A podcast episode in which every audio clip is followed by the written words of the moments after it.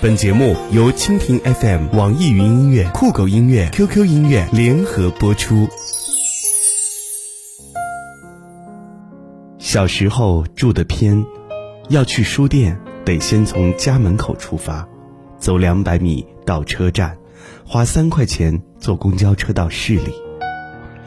那时候我经常缠着奶奶去书店，奶奶很疼我，一有假期就会带我去。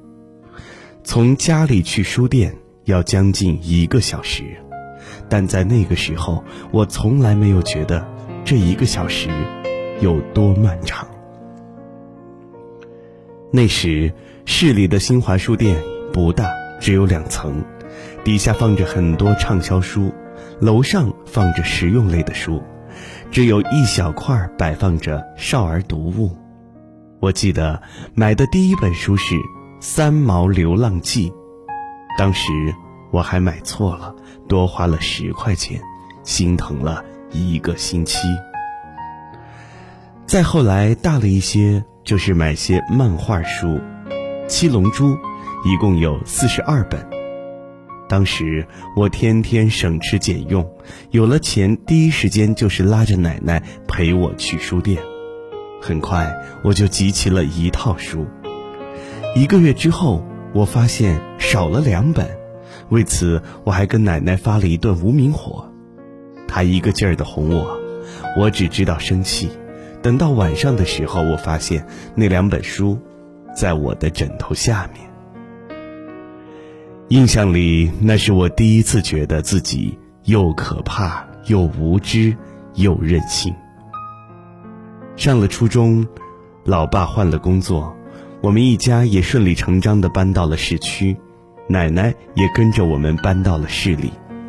到了市里之后，去书店就不用坐那么久的公交车了，但是又舍不得打的，尽管那时的车起步价只是七块钱。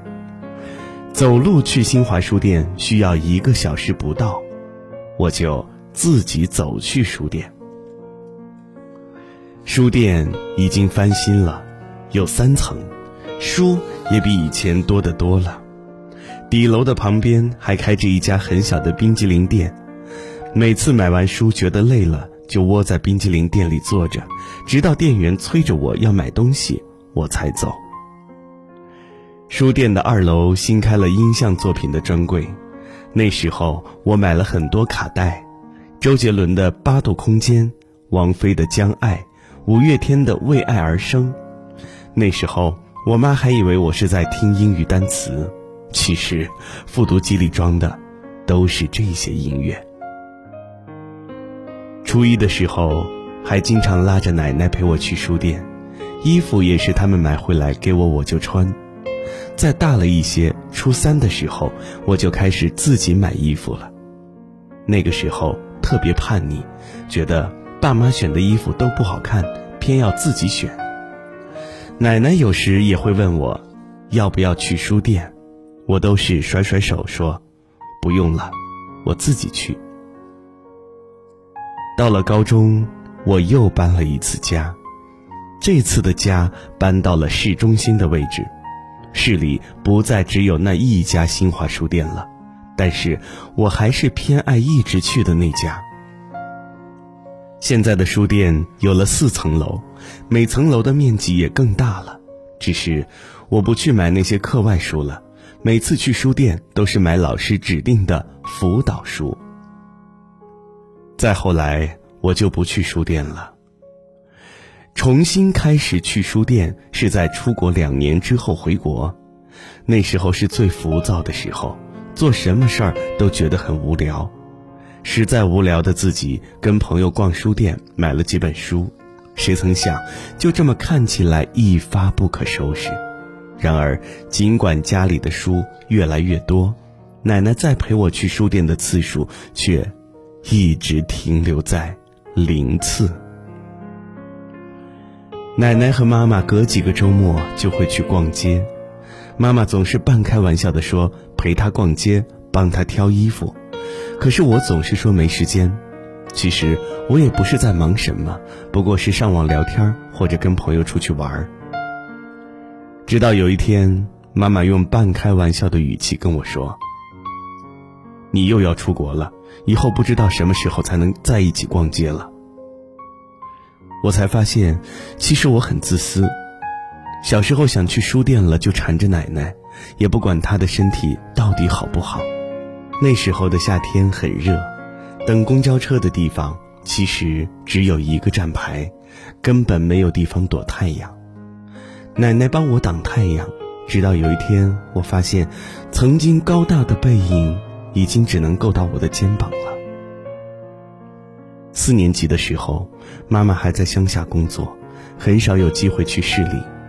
记得有一次我在看动画片，我妈刚回家，我指着电视机里的四驱车对我妈说：“我要这个模型。”我妈笑着说：“最近很忙，没时间，以后有空了就带我去买。”当时我朝妈妈发了一顿火，说了很多话，然后摔门进了自己的房间。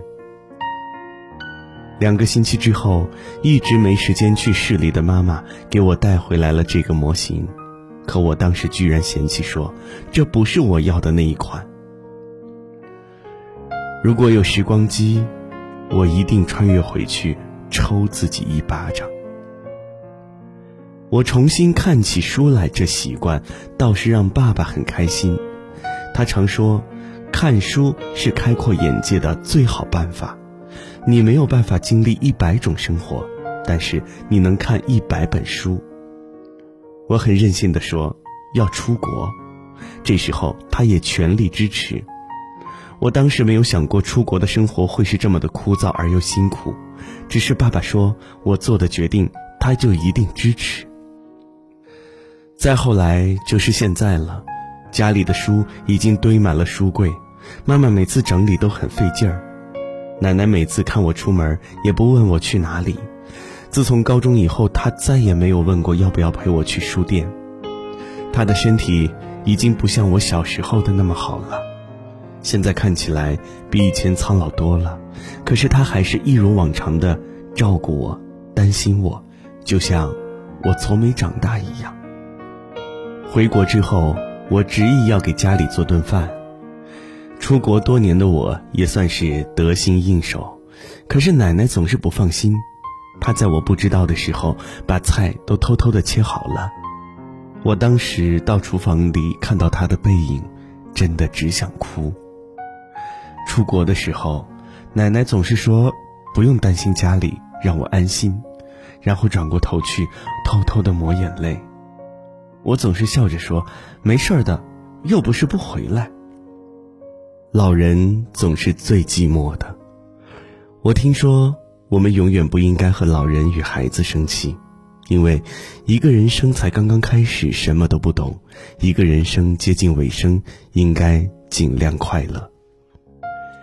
去年的时候，妈妈突然动了手术，全家人都不让我知道，我也很忙，没有跟家里联系。直到有天，我爸说：“妈妈想我了。”我才问起。怎么了？这才知道，妈妈现在躺在床上，刚动完手术。虽然事后得知这是很一般的小手术，但是当时我一个哆嗦，手机差点没掉在地上。我这才知道，爸妈都已经青春不在了。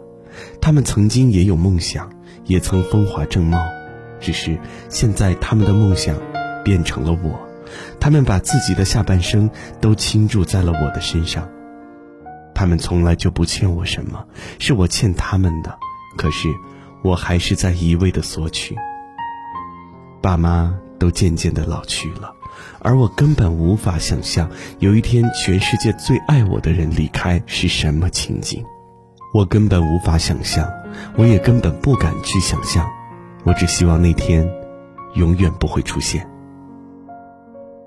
写第一本书的时候，其实一直瞒着爸妈，主要是怕我爸爸说我不务正业。后来出书之后，虽然爸爸还是常常数落我不务正业，可是他却是第一个把我书看完的人。现在我站在爸爸身边，已经比他高出很多了。他总是不服输地说：“我没比他高多少。”不知道为什么，每次他这么说的时候，我都很心疼。妈妈每次跟我视频都会问我钱够不够用什么的，我每次都说够了，但是她下一次还是会问。其实妈妈赚钱挺辛苦的，每次回国都能听到她电话里业务忙来忙去。其实我知道，她就是担心我过得不好，所以我从未在她面前示弱过一次。虽然我常常跟妈妈闹别扭。可是，在我心里，她就是全世界最漂亮的女人，没有之一。为了看到远方我的样子，他们愿意在电脑前等几个小时。成长的时候，千万不能忘了身后的家人。记得以前看过一篇日志，里面说，为何人要背负感情？人活在世上已经很不容易，为何却要懂得情字？为何要为所爱所念之人心疼？亲情、爱情、友情，哪一样不是沉甸甸的压在我们心头最脆弱的那一尖上？为何人会有贫穷、寒冷、疾病，会有不顺心，会有委屈，会有泪水？为何人会有分别？不舍，担忧，而每当人去遭受这些的时候，爱着自己的人也一样遭受着这些。人为何要背负感情？因为我们只有经历了这些，才能更好的安慰他人。一个人会觉得过不去，是因为他只想到了自己，而想想身后的父母和朋友，就会觉得没有什么过不去的。你的父母。正在为你打拼，这就是你今天需要坚强的理由。我最喜欢和你一起发生的，是最平淡、最简单的日